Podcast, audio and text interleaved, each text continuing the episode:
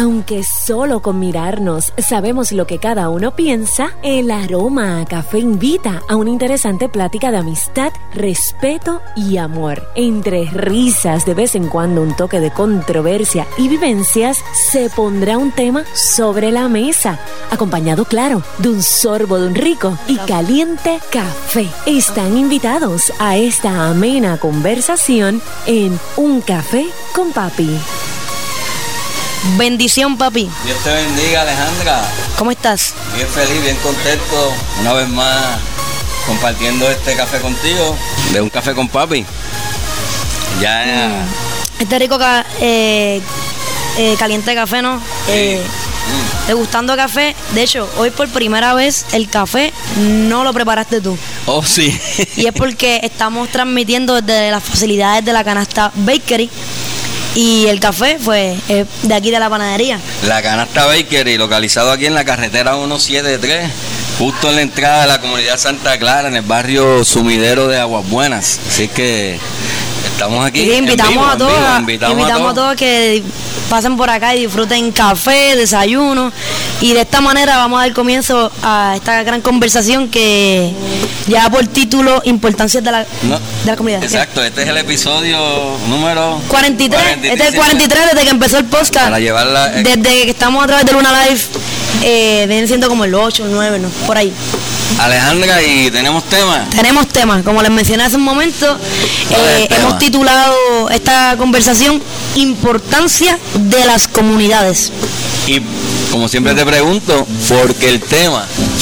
¿Por qué el tema? Bueno, primero, hoy estamos transmitiendo desde una comunidad. Exacto. Porque la- esta panadería está ubicada en la comunidad de Santa Clara, Frente a la comunidad de las Corujas. frente a la comunidad de Coruja. Y que eh, hoy también hay un evento de la comunidad en Agubuena. Importante, vamos a anunciar ese evento. Así que- En un momento tenemos un invitado muy especial que ya vamos a presentar ya mismito y que vamos a estar hablando de ese evento. Hoy es un día, mira, todo todo coincide, ¿verdad? Todo no hay coincide. coincidencia, todo, todo ocurre en el este te- tiempo. Escogimos este tema y hoy tenemos invitados por segunda vez en nuestro programa. Tenemos invitados. ¿Quién un, nos un invitado muy especial, ¿Quién muy nos querido para acompaña? mí. ¿Quién nos acompaña? Manuel, mi maestro Manuel. Wow. José Manuel Sánchez, líder, José Manuel Sánchez, líder comunitario, maestro, como tú dijiste, y, y nos honra, nos honra su presencia, este, de Manuel. Y, pero yo quiero, Ale, que tú nos cuentes y le cuentes a todos los que nos están escuchando y escuchan el programa de Un Café con Papi, en qué circunstancias tú conociste a Manuel. Vamos a ver. Yo conocí a Manuel cuando estuve en Gestal. Pero, eh, Ujú. Tenía que cuatro años. Cuatro años. Eh, había dos grupos y a mí me tocó en el grupo del maestro Manuel. Exacto. Y allá me daba clase todos los días. Y yo tengo un recuerdo y una anécdota muy peculiar, muy que siempre atesoro con mucho cariño con Manuel. Y yo creo que él no la sabe, así que vamos a contar hoy. Bueno, vamos, vamos a escuchar, a ver. Eh, cuando yo tenía como cuatro, Sí, cuatro años. eh, una vez en casa, mami estaba, creo que la abuela estaba en casa y mami estaba preparando una bandejita en la cocina. Y yo, de, de presentar, estaba en la cocina metida. Entonces mami fue a el, el picador a llevarlo al fregadero y tenía el cuchillo encima del picador. O sea, el, cuchillo se cayó y me cayó en, en la espinilla, en- en la pierna. Y me corté. Y mientras mami me estaba eh, sanando la herida, yo estaba llorando obviamente porque me dolía. Pero lo que yo decía era, llamen a Manuel. Ya me- yo recuerdo eso. Llamen a Manuel, avísenle a Manuel. Dice, en este momento uno se da cuenta como una niña de cuatro años está en una situación que se cortó, que tiene dolor y en lo que pensaba era en que llamaran a su maestro. Sí. ¿Por qué? Porque si llegaba a su maestro, ella sentía que iba a estar segura, iba a estar bien, que le iba a resolver. Entonces, Ah. aún estando en casa, yo lo que pedía era que llamaran a mi maestro Manuel.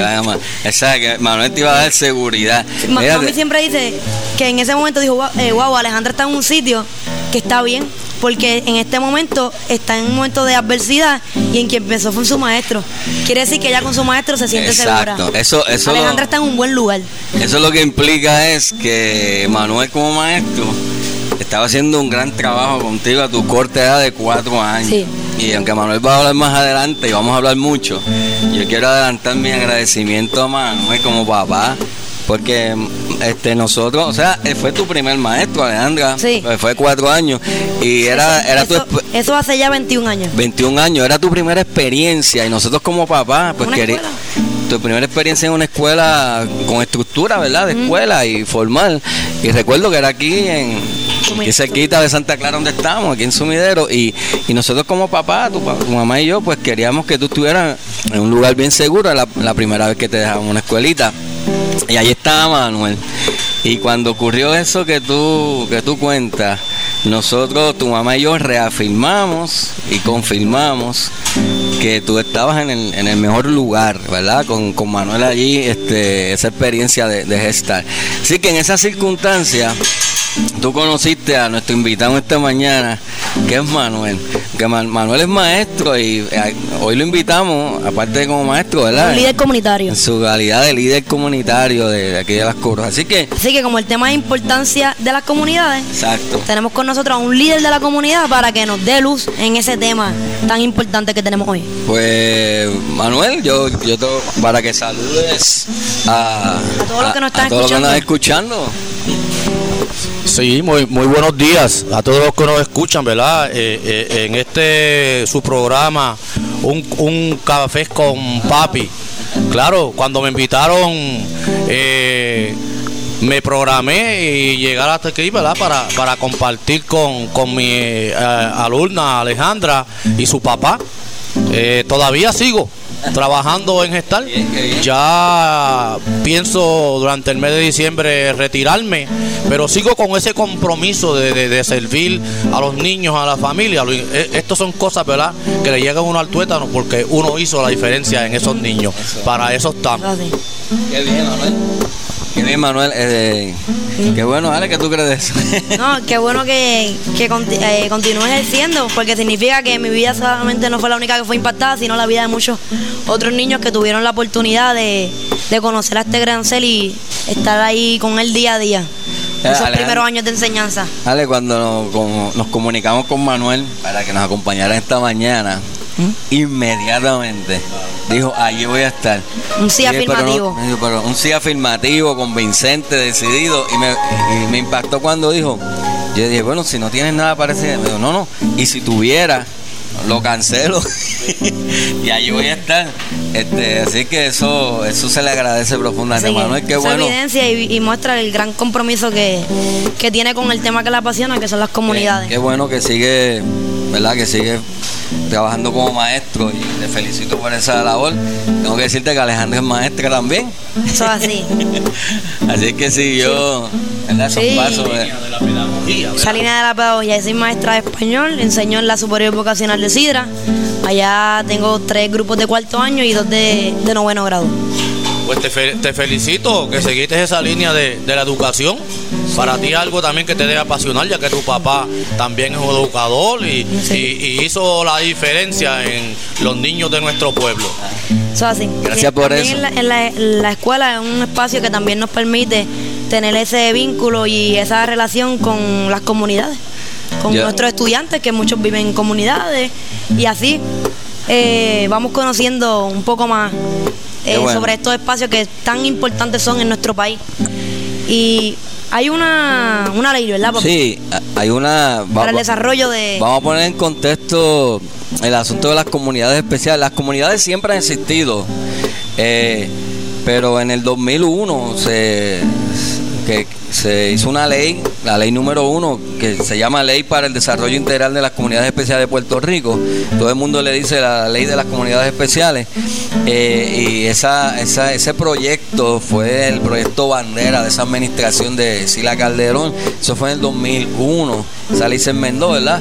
Este, y vamos a, hacer un poco de historia de, de esa ley, Manuel, que Obviamente, tú has vivido toda tu vida aquí en esta comunidad. Cuando llegó ese proyecto de las comunidades especiales, ¿para ustedes fue alguna esperanza? ¿Qué vieron en, en- en- ese, en ese proyecto de ley? Sí, bueno, las comunidades siempre han estado organizadas, ¿verdad? Decía el, el- el sociólogo Spencer que las comunidades tenían que estar organizadas para su buen funcionamiento. Antes de eso, Ramón, eh, eh, existían otras organizaciones en la década del 60 que estaban adscritas al Departamento de Instrucción Pública y aquel entonces se llaman División a la Comunidad. Luego esos proyectos finalizan con la administración del gobernador eh, don Rafael Hernández Colón y cada administración traía unos proyectos. Eh, mi comunidad eh, se, ha beneficiado de ambas, ¿verdad? durante la administración de la ex gobernadora Sila María Calderón, en la década del 2001, se crea el proyecto de Cuidades Especiales, la Ley 1. Y nuestra comunidad, pues, fue eh, impactada con esos grandes proyectos, pero ya mi comunidad estaba organizada como, como, como comunidad. A nosotros pues se nos hizo ¿verdad? un poco más fácil que a otras comunidades que se estaban comenzando a organizarse, que se estaban estructurando, que, iban a comenzar a, a buscarse ciertos documentos que le exige el gobierno. Y en nuestro pueblo, pues, se crearon nueve comunidades especiales, da la, coincidencia de que eh, se eh, la, está Santa Clara y está Las Corujas, que son dos comunidades que son, que son vecinos y casi siempre, pues, nosotros los líderes comunitarios nos comunicamos. ¿Por qué? Eh, los, porque los problemas que existan en Santa Clara prácticamente me pueden afectar la calidad de vida de los residentes de comunidad Las Corujas. Quiere decir que aparte de las Corujas y Santa Clara, Tazonadora, Huella Abajo, Barriada Vázquez, eh, Cahuita Centro, La Pajilla, eh, y Bayamuncito. Sí, que son ocho comunidades especiales en total. Exacto. ¿Qué papi, tú eh, te criaste en una de ellas? Bueno, sí, yo, yo tuve la bendición de, de nacer y, criarme hasta mis años de adolescencia en una de esas comunidades. Manuel, fíjate, yo nací este, en, la calle Romance Día número 35, que ese es el sector eh, mejor conocido como La Pajilla. La Pajilla, que es una de estas comunidades especiales. Yo tengo lindos recuerdos y Ale los conoce porque yo, yo se los cuento a ella. Sí, papi tiene una libreta donde él tiene sus memorias escritas escrita. en formato de décima y muchas son de historias de la pajilla. De la pajilla, quizás más adelante lea, alguna, En alguna de las conversaciones que hemos tenido en nuestro programa, eh, si papi tiene una que sea pertinente con el tema que estamos dialogando, siempre la lee y la comparte con nuestros seguidores. Y así que el programa de hoy también podríamos, eh, al terminarlo, leer una que otra. Seguro que sí. De tu anécdota, tu recuerdo. Claro. Ya, tengo, tengo, unas marcaditas ahí ya para leerlas. Fíjate, Manuel, este. Tú, ¿verdad? Este, perteneces a una comunidad especial, yo pertenecí a una comunidad especial y hay unas características muy peculiares que tienen las comunidades. La, vida en comunidad es muy distinta a la vida en, estas grandes ¿verdad? urbanizaciones. Este, ¿Qué tú puedes destacar de, la vida en comunidad este, que tú quieras compartir? Bueno, la, la, la vida en comunidad, pues, eh, nos ayuda a nosotros, una vez tú estás estructurado, a conocer cuáles son los problemas que afectan a la calidad de vida de los residentes. Y te va a ayudar a, estructurarte, para organizándote, para que todos en grupo, ¿verdad? Pues puedan llegar un sinnúmero de agencias eh, gubernamentales, eh, privadas, identidades sin fines de lucro, también, ¿verdad? La fase de la iglesia, porque es una institución que está organizada y eso en mi comunidad pues me ha sido de, gran beneficio. La comunidad de Las Corujas pues eh, se incorporó al Departamento de Estado en el, en el, en el 1972, pero ya estaban organizadas. Tan es así que nosotros eh, lo más que nos une es un sistema de agua potable que tenemos privado. Tenemos un sistema de agua privado donde le estamos dando servicio de agua a 250 familias. Y en este momento es uno de los sistemas que privado que cumple con todas las especificaciones que nos exige el gobierno estatal y las agencias federales. Y, y, partiendo de, ese pozo de agua, pues nosotros nos reunimos porque hay una junta administrativa pero esa junta administrativa no se queda directamente en trabajar con lo que tiene que ver el sistema de agua. Trabajamos en calidad de vida, en actividades culturales, en actividades recreativas. Existen otros, otros, eh, otras organizaciones dentro de nuestra comunidad que van dirigidos al desarrollo de otros problemas en nuestra comunidad. Ese, eso que menciona Manuel sobre que conocen las necesidades de las personas que viven en la comunidad es bien importante porque quiere decir que muchas veces la ayuda llega primero de, de los líderes comunitarios porque son los que están día a día con ellos viviendo cerca y le pueden satisfacer esas, esas necesidades que tal vez estructuras gubernamentales que están lejos o no conocen realmente la necesidad o que es pertinente para la comunidad. Así que las comunidades son muy importantes porque facilitan la vida y mejoran la calidad de vida de las, personas que viven en la comunidad y no solo las personas que viven en la comunidad, los que están alrededor que, que también se benefician de los proyectos de deporte y quienes reciben eh, ayuda en en eventos hasta eh, fenómenos atmosféricos que nos puedan eh, ocurrir y que cuando estamos unidos en comunidad pues es más fácil sobrellevar estas circunstancias. Eso, eh, ahora que tú mencionas eso y Manuel menciona lo del agua, nos lleva, me lleva a tocar un punto aquí importantísimo. Sí, yo mencioné por ahí fenómeno atmosférico. Huracán María. eso mismo iba a decir. ¿Qué viene a tu mente si uno dice fenómeno atmosférico? Cuando uno dice Huracán María, aquí la, las 686 comunidades especiales que hay en Puerto Rico, mira que muchas, todas las que hay en Aguas Buenas, de esas 686, como 8 son de Aguas Buenas. Después del huracán María, estas comunidades ejercieron un papel importantísimo en, levantarse, porque esta comunidad de Manuel, yo, yo, yo escuché, ¿verdad? Y me consta que en tu comunidad Las Corujas, al tener el servicio de agua, sirvió a las comunidades cercanas, gente iban a tu comunidad a buscar agua, porque no esperaron a que el gobierno llegara a levantar la comunidad. Las Sino que fueron autosuficientes. Autosuficientes, las comunidades tienen algo, ¿verdad? En su ADN yo digo, que lo hace trabajar y levantarse por sí mismo, no esperar a, que vengan a, repararle, sino que, ellos tienen ese, ese, ese dinamismo. Pos María, ¿cómo fue esa experiencia con, con tu comunidad?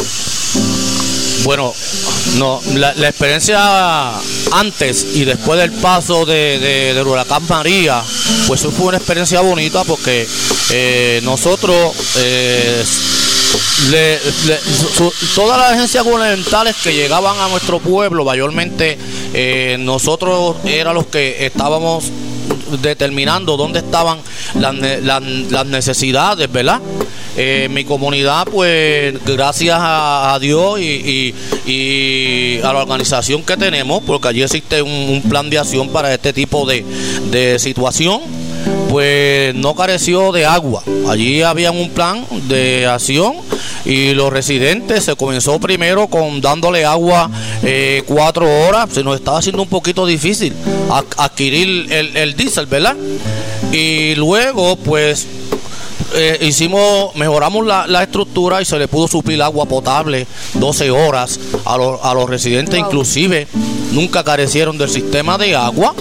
Eh, existíamos con los recursos económicos para poderle dar agua porque nosotros gastábamos eh, semanalmente 420 dólares en adquirir el diésel y no contábamos en ese momento con, la ayuda ¿verdad? de las agencias federales y gubernamentales y acercaban eh, muchas comunidades, pero no únicamente, ¿verdad? Era el asunto del agua, también teníamos problemas eh, de vivienda, eh, problemas de suplido de, de, alimentos y se establecieron unos centros de acopio. Recuerdo que aquí, donde está ubicada esta panadería, también se utilizó un centro de acopio para darle alimentos a las comunidades cercas. Luego se fue llegando directamente a cada comunidad y allá en las corujas pues se envolvieron también las iglesias, porque había unas organizaciones también sin fines de lucro que trabajan directamente con la comunidad y a ellos se les suplía el alimento. Allí en la, en la iglesia de la pastora Dina Díaz, pues había un centro de acopio de distribución de alimentos, de aguas,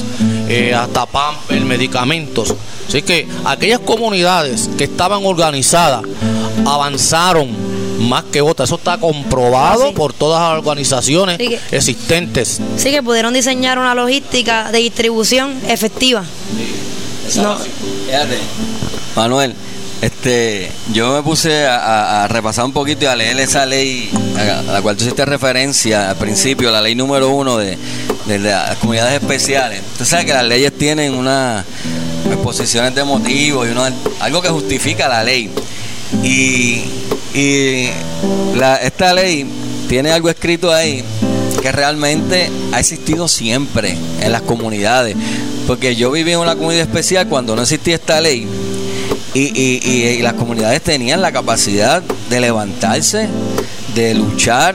Y aunque la ley, voy a leer el artículo para que tú veas que esto se escribió en 2001, pero ha existido de siempre. Dice, el artículo 2 específicamente de la ley 1 Dice, será política pública del Estado Libre Asociado de Puerto Rico promover el principio de autogestión y apoderamiento comunitario. Esto es, el proceso integral mediante el cual las personas y sus comunidades reconocen y ejercen el pleno dominio y control de sus vidas partiendo desde su propio esfuerzo y poder. Descubrieron América porque esto ha existido siempre. Ellos lo que hicieron fue ponerlo en blanco y negro. Básicamente lo que se hizo fue poner en, en letra, en papel, algo que ya se estaba llevando a cabo. Como mencionó Manuel hace un momento, que cuando se, se crea la ley, ya la comunidad de las corujas Claro sí. estaba organizada. Sí, entonces eh, eh, el, gobierno está claro que usted, que nos- las comunidades, nosotros las comunidades tenemos ese ese poder, ¿verdad? De, o esa capacidad de, de empoderamiento. Ellos lo que se están proponiendo en esa ley es ellos fomentarlo, porque ya existe, ha existido siempre. Yo recuerdo en La Pajilla, que es mi, la comunidad que puedo hablar, cada vez que había alguna situación en que el, en que sea tormenta, un incendio, una enfermedad, una casa que se estaba cayendo, la comunidad se organizaba, la comunidad no esperaba que llegara el gobierno, el que sabía de albañilería llegaba, el que sabía de banistería llegaba, y entre todos levantaban la casita o reparaban lo que se cayó, y esa capacidad siempre Sin- la sin siempre mucha burocracia. sin mucha burocracia, sencillo. Lo que el gobierno se puede tardar semanas en establecer un, un procedimiento, la comunidad en cuestión de, de horas ya lo hace. ¿Verdad que, que es así? Me imagino que tú lo has visto. Claro, eh, sí, estas comunidades, eh, eh, estas organizaciones ya ya ya eh, existían y, ¿verdad? Eh, durante, yo siempre apoyo, no importa de la ideología política que venga, que sea beneficio para mi comunidad, para mi pueblo, cuenta conmigo. Es importante. Eh, fui, ¿verdad? Prácticamente defensor de, de- de este proyecto y comunidades especiales que llega a, a- nuestra a bajo la administración de la encomendadora Sila María Calderón, que he tenido oportunidad de compartir directamente con ella en su fundación, ¿verdad? Que tiene en Puerto Rico y llega a nuestro a nuestro como a nuestro pueblo de Agua Buena con la ex alcalde Buenaventura Dávila y estas comunidades pues fueron ubicadas en ese momento estratégicamente pero sí eh, las comunidades estas comunidades estaban organizadas ya Eh, y de este proyecto que era el proyecto bandera bajo la ley 1 de la gobernadora eh, se beneficiaron estas comunidades en el área de infraestructura, en el área de vivienda, eh, ayuda directamente a la familia, hasta eh, era un proyecto sumamente organizado que trabaja también con la educación en general, desarrollar la calidad de vida de, de nuestras comunidades. Aquí pues si nos ponemos a observar la comunidad de las Corujas, inmediatamente vamos a ver un proyecto que impactó a la comunidad de las Corujas, que fue la construcción de esos encintados. Y si entramos a, Santa Clara, vamos a ver que se impactó eh, la cancha, eh, adquirieron un, centro comunal y, la infraestructura se mejoró prácticamente en su totalidad. No fue un proyecto perfecto, ¿verdad?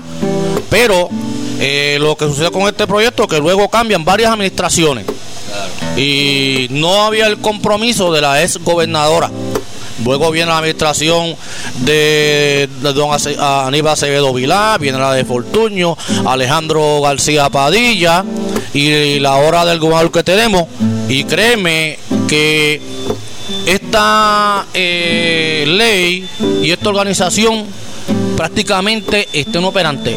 No existe no tienen eh, una estructura como tal. Tú llamas para darle seguimiento a un proyecto y los documentos están archivados y nadie tiene control de ella porque ahora mismo yo estoy tratando, yo además de ser líder comunitario, soy legislador municipal y presido la comisión que tiene que ver con el desarrollo social y la parte agrícola. ¿Por qué la pido? Porque son, son estos, unas comisiones que están directamente trabajando con las comunidades y tengo ahí una resolución investigativa de unos proyectos, unas casas que se construyeron bajo, bajo el Fideicomiso de Cuidados Especiales, donde no tienen título de propiedad. Hay unas, viviendas allí que se están vandalizando en este momento, que se pueden utilizar para muchos de los residentes de las parcelas Que, que tienen necesidad de vivienda. Y créeme que llevo tratando más de año y medio y nadie, y nadie me contesta. Quiere decir que aún con la comisión creada o con la ley, nuevamente la, el esfuerzo recae en, en las manos, en los brazos de, la, de las personas de la comunidad. O sea, que siguen corriendo, sigue funcionando por el esfuerzo de personas como usted, no tanto de, del sistema no, no, no, no corre, no, no corre. Fíjate como, como Manuel nos comenta esas estructuras que no tienen título de propiedad, que pueden eh, trabajar en función de la misma comunidad, de personas que tienen, que no tienen vivienda, existe el deseo, ¿verdad? Este, eh, de, de, utilizarla y sin embargo eh, has encontrado un este, tropiezo, una burocracia increíble, cuando ya el deseo está, están los planes, entonces tan sencillo como, promover que eso ocurra, pues, pues, no pasa. O sea, que a veces el gobierno no, cumple con, y hay que decirlo, con, su función de promover ese cambio que nace de la misma comunidad. O sea, no es el gobierno el que viene a presentar, lo, surge de la misma comunidad. Dice, mira, nosotros tenemos esta idea, que hay unas casas que no se están usando, no tienen título de propiedad, podemos usarlas. Y entonces todo lo que puede resolverse con papeles y permisos de hecho, en un programa yo le decía a Alejandra que aquí hemos hecho de, conseguir el permiso una ciencia, que llamamos permisología. Sí, esa este, palabra, ¿la llegamos a explicarla en el episodio? No llegamos a explicarla, pero permisología es una palabra que no figura en el diccionario de la Real Academia, porque no hay una ciencia que estudie los permisos, pero en Puerto Rico sí se... Yo digo que pronto la Real Academia va a decir permisología, palabra usada en Puerto Rico, porque ellos han hecho de la, de del, proceso. del proceso de conseguir permiso una ciencia. Y aquí a veces resulta tan difícil, inclusive para los líderes comunitarios. Eso es, ¿verdad? Que, hay que decir. Eso, sí, es un aspecto que, tenemos que mejorar como país. Ahorita, cuando empezamos el programa, yo observé tu camisa, Manuel. Manuel vino con, una camisa que tiene, dice Somos Esperanza y tiene un, comunidad, lo que un, un, escudo que dice Comunidad Las Corujas y hay un ave. Una, allá a la cámara. A ver, allí a lo si se puede ver. ¿Qué tú crees? Lo que está en Facebook Live. ahí, ahí pueden ver que, que, que hay un. La camisa de Manuel tiene un. Lo que puede ser un escudo, ¿verdad? Que ahí hay unos elementos, hay unas montañas, está la bandera de Buena. Y hay un ave. Esa, ese ave tiene una razón de ser. ¿Cuál es? ¿Cuál es? Bueno, esa, esa ave es, eh, la, es una ave simbólica que lleva a mi comunidad orgullo, ¿verdad? Para, para mí, para los residentes. Se llama es coruja. Ahí eh, eh, las corujas es un ave muy parecida al búho, está entre el tamaño del búho y el, guaraguao, lo que se conoce, ¿verdad? Por, por la lechuza, un poquito más grande. la que yo he podido ver tiene un plumaje como gris, pero hay diferentes especialidades. En la década del 30 al 40 hasta el 50 habitaba mucho en nuestra comunidad. Es una ave que sale nocturna, eh, hace sus nidos en, las hierbas, ¿verdad? En, sobre el suelo. Ya casi no se ve casi no se ve. Y nosotros pues utilizamos e- eh, ese logo de una corúa. Todas las calles de mi comunidad tienen el nombre de aves, ¿verdad? De aves. Además de... Ajá. Bueno, pues estamos hablando de, de una ave, vamos a ver la cotorra, el guaraguao, el faisán, to- todos los tipos de, de- de aves, de aves, ¿verdad? Eh, puertorriqueñas, puertorriqueñas. Eh, en comunidad también pues, tiene su, su, su bandera, eh, tiene, tiene, tiene su escudo. Y pronto vamos a tener un proyecto que se van a estar rotulando las calles nuevamente, porque fueron afectadas durante el paso de, del huracán María. Y cuando se rotuló las calles, en esta entrada que vemos aquí, que si observamos allá vemos como unas columnas, pues ahí se va a estar haciendo, se va a estar colocando bienvenido a la comunidad de las Corujas. Cuando usted salga de ahí, gracias por su visita, vuelva pronto. Qué bien, ¿verdad?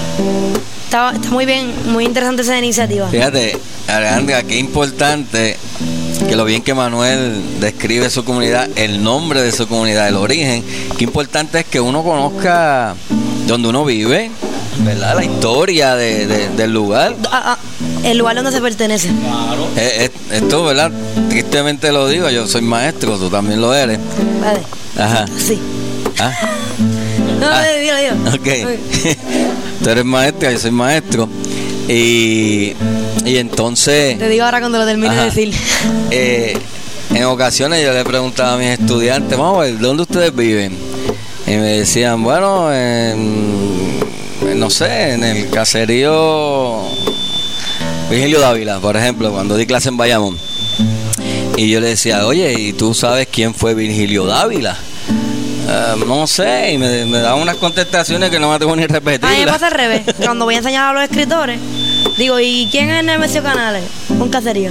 Pues, de hecho, ¿Y cómo como, el Virgilio Dávila, pues el nombre del caserío, pues el muchacho dice, no sé, será el que construyó el edificio, Que donó el terreno. el que donó el terreno. Y fíjate qué cosa, que precisamente vamos a estudiar el libro Aromas del Terruño, que lo escribió Virgilio Dávila, que es el caserío donde tú vives. Y Virgilio Dávila fue un escritor, fue alcalde de Bayamón y escribió. Y ahí yo le decía, es importante conocer donde uno vive la historia. Así que la historia de las corujas es, es hermosa. Esa es la historia de un ave. quiero explicar rapidito por, por qué fue que me reí Ajá. o por qué fue que ca- casi te detengo y te dije la sintaxis, la, la sintaxis fue que como mencionaste eh, voy a decir algo tristemente y ahí dijiste lo de maestro obviamente no habías comentado lo Ah, otro y, y yo lo tristemente no es que eres maestro lo tristemente es la situación que ocurrió con los estudiantes Eh, es Porque ine- va, va con sí, claro. Es inevitable que los maestros de español, todos los, ¿verdad? Como que lo Pero tenemos estamos ahí diciendo el eh, hablado que- automático, todo lo, lo analizamos así. Qué bueno. Y qué bueno. Gracias por la No, ya lo que. corrección. lo- lo- no, no, no es corrección. Bueno, No es- sí, el- fue una pequeña ahí explicación. Pero qué bien, tienes razón en eso. Y, Eh. y, y me, ocurre- me- me- me ha ocurrido eso como maestro. Sí que es importante conocer este el nombre. Qué, qué hermosa esa historia, Manuel, de, de- del nombre de, de tu comunidad. Y la Escribiendo. estar escribiendo, sí, lo del escudo. Y en, la- en las escuelas, yo recordaba Alejandra, yo recuerdo cuando cuando nos enseñaban eso, la, la historia de los barrios, de, A menos que me viene escuela nunca te que- de esta escuela, ¿por qué se llama Luis Tebaliña, Ah, por ejemplo? eso sí, yo, yo lo sabía porque tú me lo dijiste. Exacto. Eh, recuerdo que lo preguntaron un día en- Y- en la escuela y yo lo contesté y era el primer día que yo, yo había llegado a esa escuela y el maestro se sorprendió. Mira, tú sabes que Santa Clara, que donde estamos, donde radica, donde estamos transmitiendo eh, la canasta Bakery, este nombre de esta comunidad también tiene una razón de ser, ¿verdad, Manuel? Tiene que ver con, con un huracán. No se me Bien, a- aunque no he sido, ¿verdad? No soy residente de esta, de esta comunidad, pero eh, sí eh, compartí con los líderes de esta comunidad. Precisamente el primero de enero del año 2019 eh, fallece uno de los grandes fundadores de esta comunidad, que paz descanse, el señor don Jorge Mejía eh, Vázquez. No me digas. Él falleció y él era él, él, él es- él es uno de, de las personas que fue eh, fundador de esta comunidad y él me indicó que se crea cuando pasa eh, por nuestra isla el, el huracán Santa Clara, como unos títulos de propiedad, como una, unas parcelas, ese pues eh, también esta comunidad pues eh, se ha desarrollado como otras comunidades, una de las como de, la, de las comunidades más desarrolladas en el área de infraestructura de, de agua buena, posiblemente no tenga las mismas características que otras, porque eh, si entramos a las corujas vamos a ver que las casas ¿verdad? están más distantes unas de otras, esto ya un tipo de como de como de parcelas y es una comunidad que en infraestructura, si usted puede ver, la comunidad tiene encintados, eh, tiene varias áreas recreativas, dos centros comunales, tenía una escuela también y tiene una organización que en este momento eh, la, la preside mi amigo Totin. Y he tenido oportunidad de compartir con ellos y, y envolverme para que también los problemas que ellos tienen se desarrollen. Y conozco desde, el primer presidente, que era don, don Jorge Mejía, cronológicamente hasta el, actual, hasta el actual. Wow. Mira, eso de lo de Jorge Mejía, la última vez, eh, primero lamentamos su, su partida eh, y lo conocimos, y a su hijo Richie Mejía, gran compositor y cantante del mundo cristiano. La última vez que vi a, Richie fue en, en un velorio de, de, de mi tía, que él fue, y, allí dijo que su papá estaba enfermo y ahora tú confirmas esa partida, lo cual lamentamos mucho de que fue un gran líder, un gran un gran líder. Ajá. Ah, para hacerle homenaje a don Jorge, estamos tratando de reconocer eh, la escuela que se le fue cedida a la comunidad de Santa Clara que lleve su nombre. Ya la Junta Administrativa de la comunidad de Santa Clara se reunió y, y está de acuerdo. Eh, hubo la comunicación ya directo con su familia. Tratamos de hacerlo antes de que don Jorge muriera, pero el destino fue otro. Y hay un compromiso con la administración municipal de Aguabuena, la legislatura municipal, de que esto se plasme para reconocer el legado que don Jorge Mejía dejó para esta comunidad. Esa, esa tremenda iniciativa esa, esperamos que así sea. Jorge vivía aquí justo en esta callecita allí doblando. Fue porteador público, entre otras cosas, pastor, un, un gran ser humano, un gran servidor. Así que eso sería este un gran, un gran homenaje póstumo para Jorge. Ahora que Manuel menciona lo de la escuela, sería chévere dialogar un momento sobre la importancia de las escuelas dentro de la comunidad. Es- sí, fíjate, este, este, como dijo Manuel, esta comunidad Santa Clara tuvo una escuela, Alejandra, en la cual tú estudiaste, ¿verdad? Que Kindle, sí. Tú tomaste Kindle ahí. Del una- 99 al 2000. Una con gran- Marilyn Colón. Marilyn Colón fue tu maestra. Eh, recuerdo una gran, una gran escuela. Alejandra tomó ahí el, el- el- Ahí aprendí a leer. Allí Alejandra aprendió a leer, mira qué importante, una, una escuela dentro de, de esta comunidad Santa Clara, un servicio de primera, unos maestros de primera, y yo doy fe de eso porque Alejandra estudió ahí. Esa escuela, pues, ya la circunstancia, ¿verdad? Que, que las escuelas han ido cerrando por razón demográfica y las razones que sean. Eh, pues muchas de las escuelas estaban enclavadas dentro de las comunidades. Yo recuerdo mi primer, mis primeros dos años de maestro fueron en Bayamón, en la comunidad Juan Sánchez, eh, que también era una parcela, una comunidad especial. Y esa escuela estaba justo en el centro de esa comunidad. Lamentablemente también fue de las que cerraron. Así que las escuelas se organizaron estratégicamente dentro de las comunidades para dar un servicio. Y que tienen un rol importante porque la escuela no es solamente un lugar de aprendizaje académico, sino de aprendizaje social, deporte, eh, valores. Entonces, el hecho de que estén ubicadas dentro de la comunidad tienen una relación y un vínculo directo con las personas que viven en, en- en- alrededor en estos espacios. Y realmente un enlace entre todas las personas, no solamente los estudiantes, sino los padres, los abuelos. Es un vínculo. Entonces, al cerrar estos espacios educativos y de aprendizaje, eh, para mí es dar hacia atrás Exacto. porque las escuelas, eh, aparte de dar las clases, tienen estas actividades eh, extracurriculares, Extracurriculares. que unen eh, a la comunidad y que son muy importantes. De hecho, antes de que, de que se crearan las llamadas escuelas de la comunidad, ¿se acuerda de eso? En los años 90, las llamadas escuelas de la comunidad, ya en, las, en estas comunidades ya estaban las escuelas de la comunidad, Y las al, al ser una escuela de la comunidad, eh, obviamente la- las personas sienten pertenencia. Y cuando hay sentido de pertenencia, eh, la misma comunidad, las mismas personas son los que la ponen bonita, los que la pintan, los que resuelven si hay una situación. Sí. La misma comunidad se organiza y, y mantiene su escuela. Entonces, quitar este tipo de escuelas es alejarnos de, Sí. de ese proceso donde la- las personas se apropian y, y- y sienten pertenencia de lo que es suyo. Claro, Eh, es que así. Eh, si, se, si se dañaba algo, yo recuerdo mi El mismo líder comunitario iba. El mismo líder, no tenía que esperar a que viniera a servicios generales, primero hacer una inspección de la bombilla que se fundió.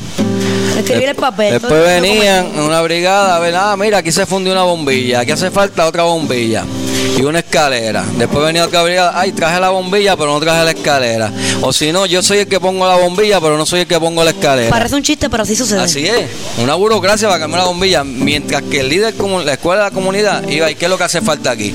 Esa Vamos a cambiar la bombilla. Vamos a cambiarla. Y aparecía el papá, pues mi papá siempre estuvo este, en contacto con las escuelas, mi papá pues tenía taller, este, hacía gabinete y el IBE resolvía. ¿Qué es lo que hay que hacer aquí? Unos zafacones, vamos a hacer los zafacones.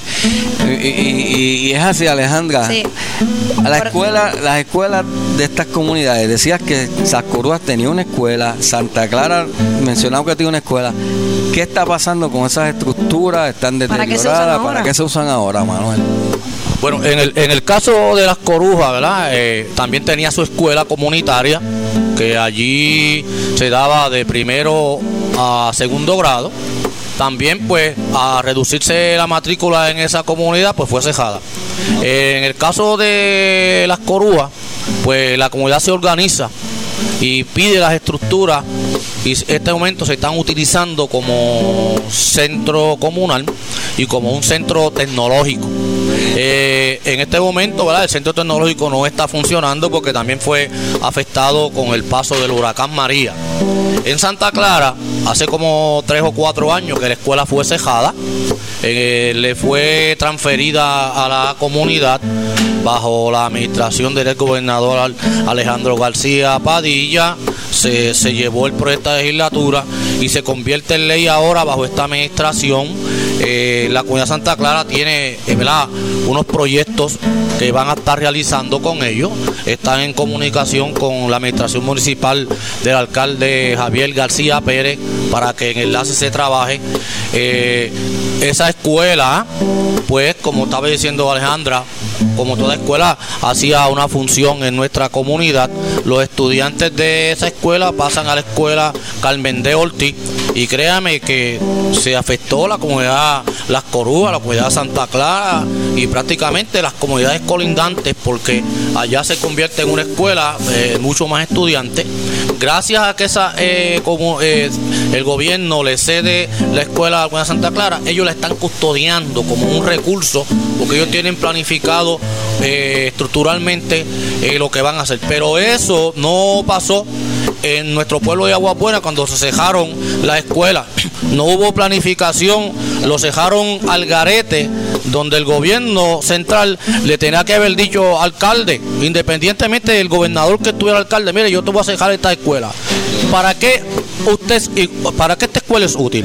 Ahora tenemos el problema de, la la escuela José Pastrana. ¿verdad?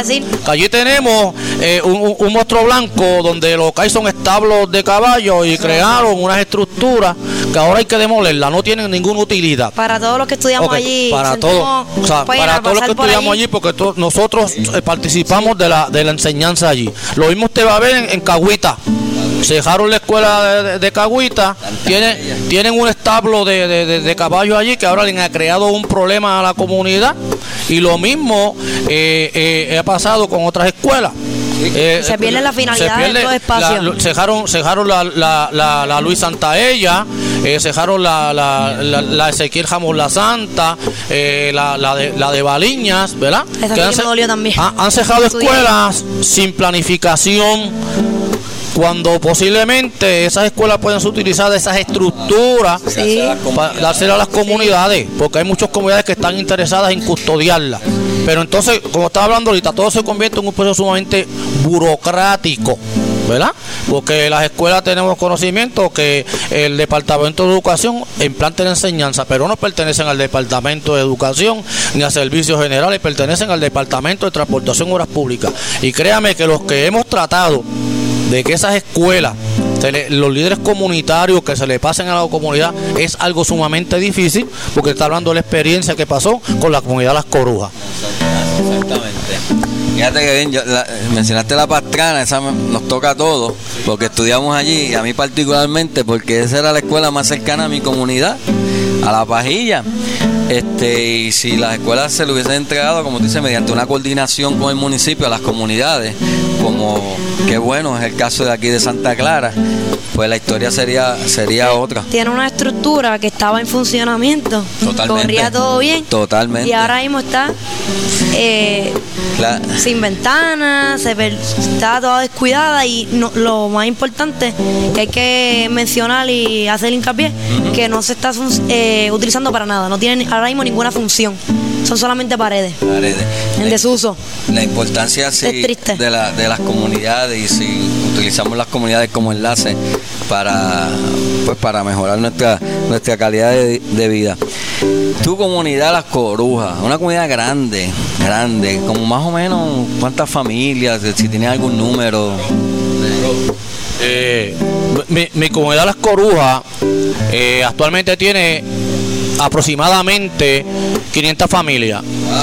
250, 275 familias eh, se benefician directamente del sistema de agua potable. Mi comunidad tiene también el sistema de la Autoridad de Acueductos Alcantarillados. Eh, estamos, eh, vamos a, nuestra comunidad se está organizando para llevarlo todo a una forma electrónica. Vamos, estamos realizando, vamos a hacer un censo donde vamos a estar determinando eh, cuántas personas viven, las edades que tienen, cuántos niños. Eh, por eso nos hace fácil hacerlo porque en mi comunidad eh, las calles están organizadas y vamos a saber dónde esa persona está. Lo vamos a tratar de llevar a una fase electrónica. Eh, ¿Por qué lo vamos a hacer de esta forma? Porque se nos, se nos hace fácil para someter propuestas, porque tenemos ya una eh, densidad de las personas que están demográficamente ubicadas y en adición a eso, cuando venga una situación de emergencia, nosotros podemos saber dónde están las personas que tienen discapacidades para nosotros poder eh, llegar. eh, Estamos trabajando también con un programa que se llama Resiliencia. De hacer un programa, eso se supone que se esté ya trabajando con la administración municipal de nuestro pueblo. Hay un proyecto allí que se aprobó en la legislatura que le va a estar dando seguimiento para que dé. Todo individuo tiene que estar organizado, ¿verdad? Para cuando venga una situación de emergencia, cómo él poder trabajar. Pero primeramente organiza su familia y luego como líder vamos a salir. Eh, tenemos ya también ubicado eh, un centro de mando para y vamos a hacer un listado de, de aquellas personas que tienen que tienen digger, que tienen camiones. La idea es cuando hay una situación de emergencia, nosotros primero que llamar a la agencia de gobierno como comunidad, vamos a salir a trabajar. Y si tenemos esos datos ya en un lugar eh, eh, impreso, los vamos a tener también impreso, ¿verdad? Porque saben ustedes que durante el paso huracán la tecnología Ah, sí. se cayó y nos tenemos que preparar para eso. Usted tenía señal ahí.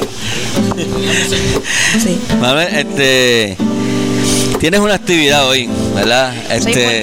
Queremos que, que, que utilice estos micrófonos y, y esta audiencia para para que nos Explicarnos ¿no? qué de consiste. qué es lo que van a hacer hoy como comunidad. Tiene una actividad bien bonita, ya me habías hablado, quiero que nos, nos hable un poquito de eso. Claro que sí, qué bueno que, que consiguió, eh, eh, esto no, esto no fue verdaderamente planificado, solamente Dios lo sabe, ¿verdad? Porque se dan las cosas. Pues eh, la administración de Agua Buena, del honorable alcalde Javier García Pérez, tiene una agencia que se llama una base de fe y comunitaria, ¿verdad? Y ellos trabajan con lo que tiene que ver con la base de fe, pero también tiene que trabajar, envolverse con las comunidades. Y durante el día de hoy eh, tenemos, hay una actividad que se llama Somos Esperanza, ¿verdad? Somos Esperanza de que las comunidades se pudo comprobar durante el paso del huracán María que fueron esperanza y que ayudó a que Puerto Rico se levantara. Eh, el, vamos a estar trabajando con actividades de llevar un mensaje al pueblo de la paz. De, para porque todos estamos afectando grandemente con lo que tiene que ver la criminalidad. Pero si nuestro pueblo de Puerto Rico se une de la misma forma que se trabajó con Huracán María, podemos también colaborar grandemente a reducir la criminalidad. Entiendo nosotros que no le debemos dejar todo al Estado, ¿verdad? Sabemos que, que, están bien limitados los recursos que hay esa actividad va dirigida a eso, llevar un mensaje de paz. Eh, a la misma vez que eh, tiene un mensaje de, de, la base de fe, pues se están envolviendo a todas las comunidades eh, supone que a eso ya en este momento en unos lugares estratégicos se estén reuniendo para las 12 salir hacia la plaza pública de Agua Buena, sí, ya debe estar ocurriendo en este momento. Hoy 30 de marzo. Hoy 30 de marzo y a las 2 de la tarde pues van, van, a comenzar los actos protocolares de los mensajes de la administración municipal y los líderes comunitarios en adición a los pastores. estamos hablando, jamón, todas las iglesias. O sea, aquí hay un movimiento de todas las iglesias. Muy bien. Qué bien, Ale. Una vez más, iniciativa de las comunidades para atender una problemática, como tú dices, no se debe dejar todo al gobierno, que nos felicito por esa iniciativa. Así que invitamos a todas las personas que están escuchando este programa a que se den cita hoy a esa actividad para que apoyen y formen parte de esta grande, esta gran iniciativa. Qué bien, ¿qué nos queda? Agradecerle a Manuel y qué más. Eh, agradecerle a Manuel ¿verdad? por estar con nosotros en la mañana de hoy compartiendo una taza de café y conversando sobre un tema tan importante como lo son las comunidades. Eh, saludar a José Claudio que está allá. José Claudio está en los controles allá en, la emisora. En Luna Live. En Luna Live. Wilfred Pagán. Wilfred Pagán que está aquí con nosotros. Titi Belia y Tío Yo que vinieron acá a presenciar el programa. Gracias. Eh, y invitar a nuestra audiencia que nos sigan en las redes sociales a través de Un Café con Papi en Facebook, Twitter, Instagram y a Luna Live en estas mismas plataformas digitales como Luna Live. Manuel, gracias una vez más eh, este, por tu apoyo y mucho éxito en todo lo que, lo que estás haciendo. Recuerden que este programa lo escucharon en vivo a través de lunalifepr.com. Nos vemos el siguiente sábado. Nos vemos, no, nos escuchan. Bueno, y nos ven a través de Facebook. El siguiente sábado a las 10 de la mañana. Un café con papi. Queremos ampliar nuestra mesa y extender nuestra conversación. Hay café para todos y el respeto y el cariño se extiende para ti. Comparte este programa y únete a nuestra plática a través de Un Café con Papi. Búscanos y síguenos en las redes sociales como Un Café con papi. Amamos con el alma a nuestras madres. Sin embargo, nunca debe haber una excusa al momento de sentarse a la mesa, intercambiar miradas, desenredar y tejer conversaciones mientras tomamos un café con papi.